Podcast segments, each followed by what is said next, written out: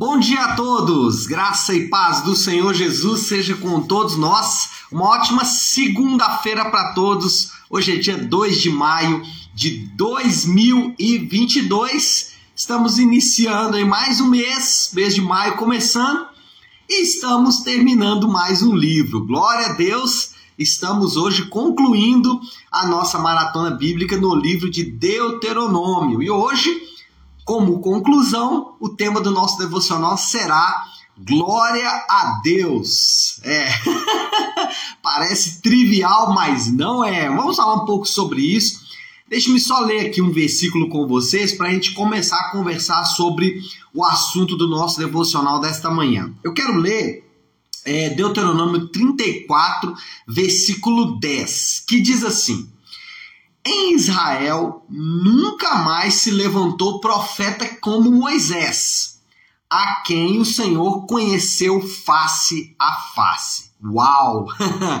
que bela é, mensagem de lápide, né? Que bela despedida teve o nosso querido Moisés, né? Não houve depois dele nenhum profeta como ele, a quem o Senhor conheceu face a face. Bom, qual é o cenário que a gente tem aqui? Moisés vocês vão se lembrar, o livro de Deuteronômio é ali uma espécie de discurso final de Moisés, uh, e esse discurso, ele encerra esse seu discurso fazendo algumas ponderações finais, mas também ele faz os últimos preparativos para a ocupação da terra, por exemplo, ele já traz Josué consigo e já deixa Josué ali como eh, se fosse realmente o seu substituto Além disso, aliás, como se fosse não, né? De fato o seria.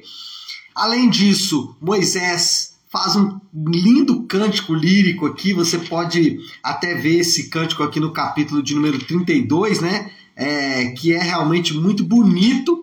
Depois disso, a chamada canção de Moisés. Depois disso, ele vai proclamar bênçãos sobre cada tribo individualmente. E por fim, é, ele vai morrer. o final do capítulo 34 de Deuteronômio, o último livro de Deuteronômio, o último, as últimas linhas de Deuteronômio é para mostrar como Moisés morreu. Agora, Moisés ele nos ensina algumas coisas. É, a primeira coisa que Moisés nos ensina é que obedecer a Deus e ser submisso a Deus vale pena. Moisés, ele procurou obedecer a Deus sempre, em todo o tempo. Ainda que durante a sua caminhada ele tenha é, tido escorregadelas é, dolorosas, ainda assim, Moisés mostra para mim e para você que obediência e submissão a Deus valem a pena. A própria fala aqui do texto que acabamos de ler, que depois de Moisés ninguém vê como ele, mostra que vale a pena obedecer a Deus. Vale a pena obedecer a Deus, mesmo que Deus não faça aquilo que nós queremos que ele faça. Olha só para você ver. Moisés passou 80 anos, né? 80 anos, aliás, 40 anos caminhando no deserto, mais os seus 40 anos lá na terra. Enfim, Moisés passou longos anos e acabou não é, usufruindo ou não vivendo o tempo mais glorioso e qual ele desejou e qual ele sonhou, que é a ocupação da terra. Então, muitas vezes nós não vivemos aquilo que nós queremos, mas isso não significa que a bênção de Deus não esteja sobre as nossas vidas. Então, vale a pena obedecer a Deus, vale a pena ser submisso a Deus. Jesus mostrou isso, né, pessoal? Jesus foi submisso a Deus em todo o tempo. A palavra de Deus diz que Jesus ele obedeceu a Deus em cada um dos detalhes. O próprio Jesus na sua caminhada ele fala isso. Nem sempre as coisas foram ou nem sempre as coisas ocorreram é, de forma tão confortável assim para Jesus. A prova disso é o momento de maior desconforto que é a cruz aonde ele mesmo clama: Senhor, Deus, Pai, se possível, passa de mim esse cálice, mas faça a sua vontade. Então, vale a pena obedecer a Deus. Obediência e submissão a Deus valem a pena. É, tem uma história que é engraçada, se não fosse trágica, né? De um irmão que chegou para o pastor e falou: Pastor, eu sou muito obediente a Deus, mas perdoar. Deus, pastor, eu obedeço Deus em tudo, mas perdão. É porque muitas vezes a gente acha que obedecer a Deus é somente. Isso é obedecer a Deus, mas não é somente ir à igreja, entregar o seu dízimo, fazer as suas orações, ler a Bíblia. Tudo isso é bom e isso também é obedecer a Deus. Mas às vezes nós vamos ser confrontados e desafiados em nível que talvez a gente não esperava. Quando você é desafiado, por exemplo, a perdoar, como eu disse agora há pouco, nós sabemos o quanto é difícil perdoar. Mas a palavra de Deus é taxativa, é direta. Perdoe para que você seja perdoado. Então, às vezes, obedecemos a Deus, mas nós guardamos ali algumas áreas de reserva.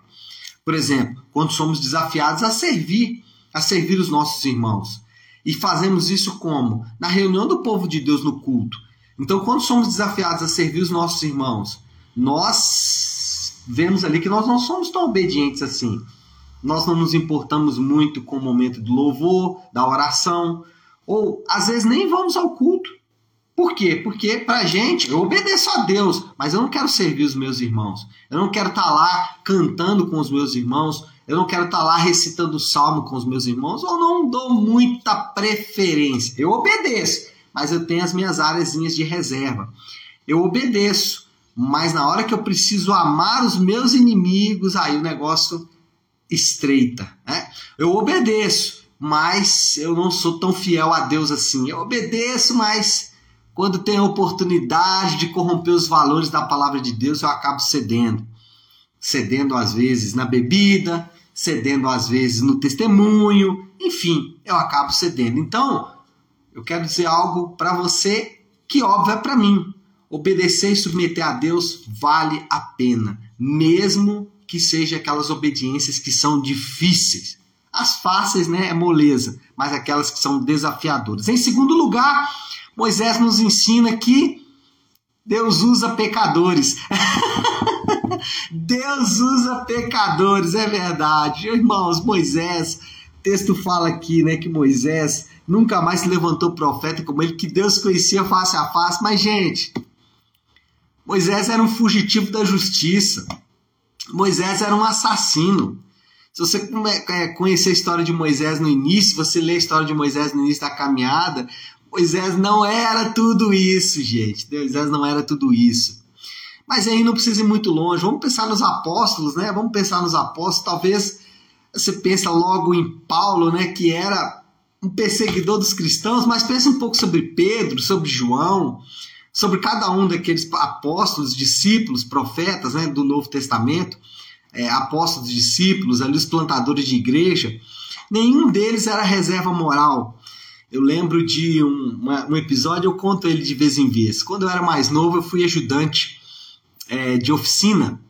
Tinha lá, isso já tem quase 30 anos, gente, é muito tempo, né?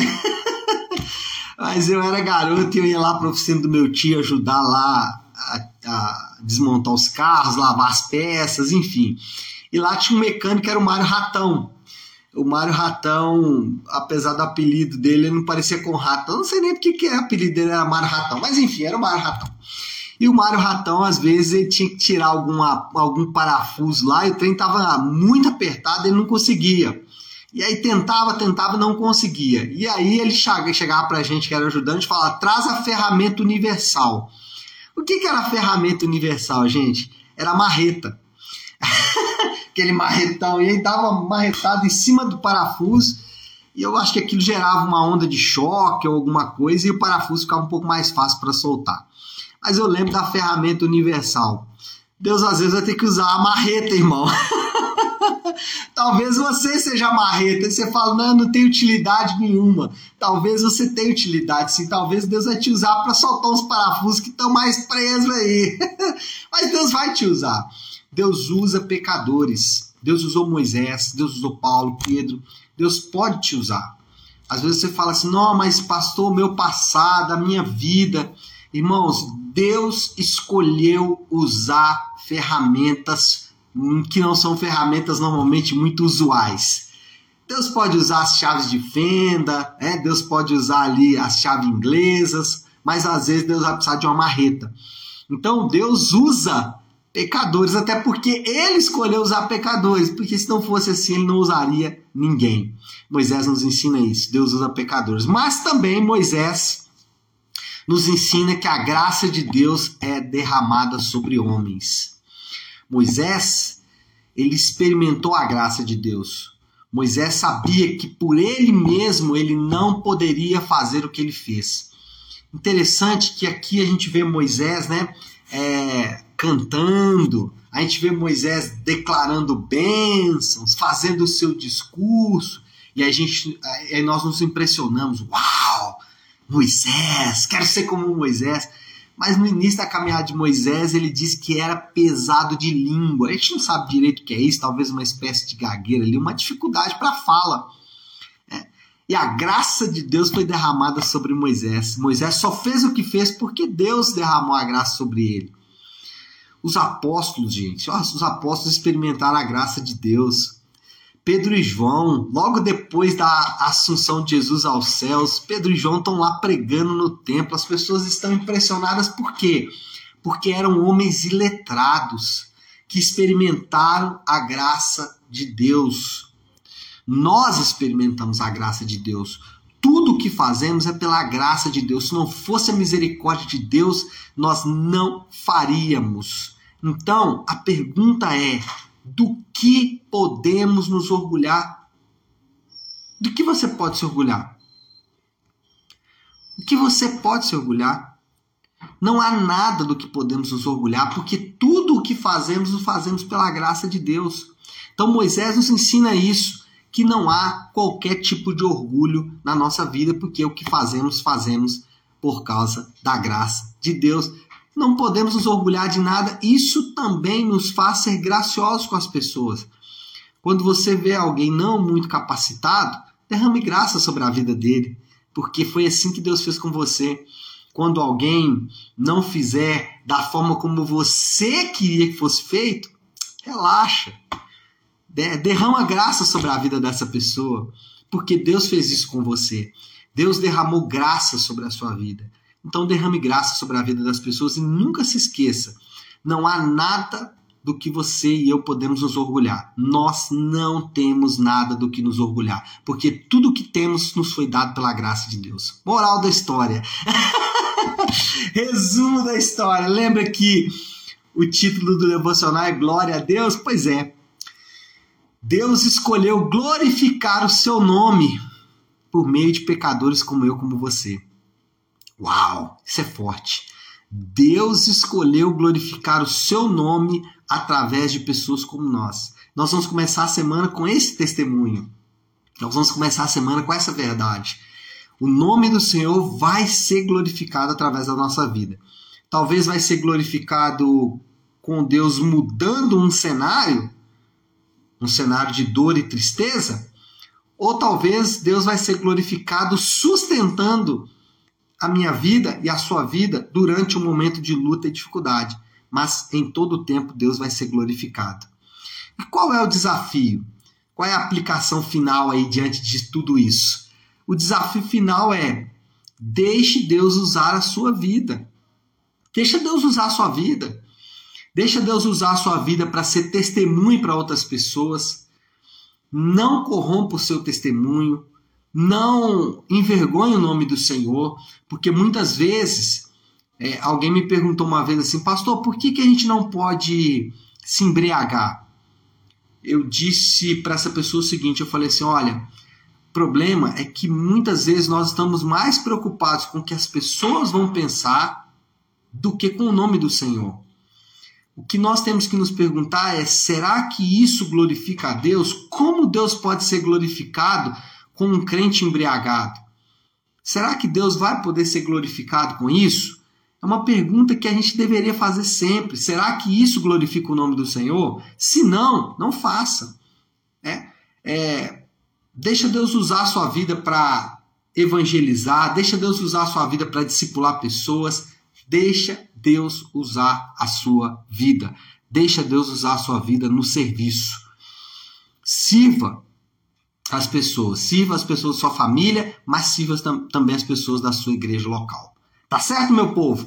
Vamos finalizar? Vamos orar então para colocar tudo isso aí diante de Deus, como eu gosto de fazer toda segunda-feira e toda sexta-feira. Eu gosto de iniciar a semana com a oração que o Senhor nos ensinou, a oração do Pai Nosso. Então vamos fazer isso, vamos orar a oração do Pai Nosso juntos. Pai nosso que estás nos céus, santificado seja o teu nome. Venha o teu reino, seja feita a tua vontade, assim na terra como no céu. Dá-nos hoje o nosso pão de cada dia.